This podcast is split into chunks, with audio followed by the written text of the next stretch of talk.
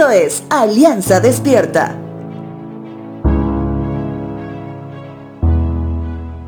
Pienso bien que la palabra idolatría, en su significado y aplicación de la misma, está distorsionada, ya que una gran mayoría piensa que la idolatría es una actitud de reverencia por medio de danzas o de sacrificios cerca del objeto o lugar al cual se le rinde pleitesía.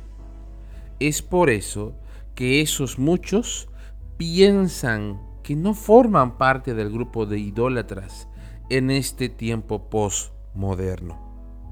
La idolatría, por simple definición, es rendirle cierto culto a algo o a alguien que te brinda algo que necesitas. Muchos, por ejemplo, cuando estarán lejos de casa por un tiempo considerable, colocan un hilo de color rojo en la muñeca de la persona que aparentemente extrañará más su ausencia. En este caso, ese tipo de ídolo te brinda seguridad emocional. Algunos usan collares o manillas o algo similar que deben portar cada día al salir de casa, precisamente porque les brinda cierta protección para volver sanos y salvos a casa. Algunos otros inclusive agarran el libro en papel de la Biblia, así es, la Biblia misma la abren en medio de su sala y la dejan abierta mientras están fuera de casa, como una forma de protección. En este caso, la necesidad es la seguridad física.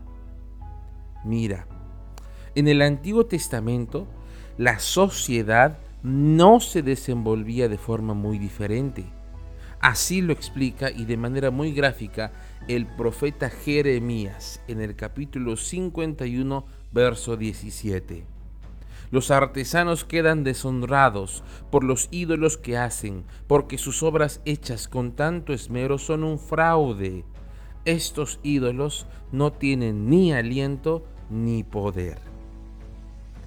Una manera más fácil de distinguir que hay vestigios de una cultura idólatra en nuestras vidas es cuando ese algo o alguien toma por momentos el lugar santo del Dios de los cielos.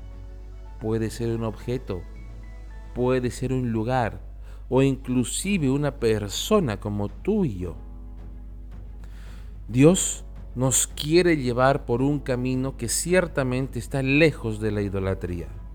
Él busca que sigamos al único Dios de los cielos, aquel que afirma con vehemencia que mora dentro de nosotros y que no necesitamos ninguna cosa más. En el verso 19, Jeremías termina diciendo, pero nuestro santo Dios no es ningún ídolo, Él es el creador de todo lo que existe, incluido su pueblo, su posesión más preciada, el Señor de los ejércitos celestiales, es su nombre.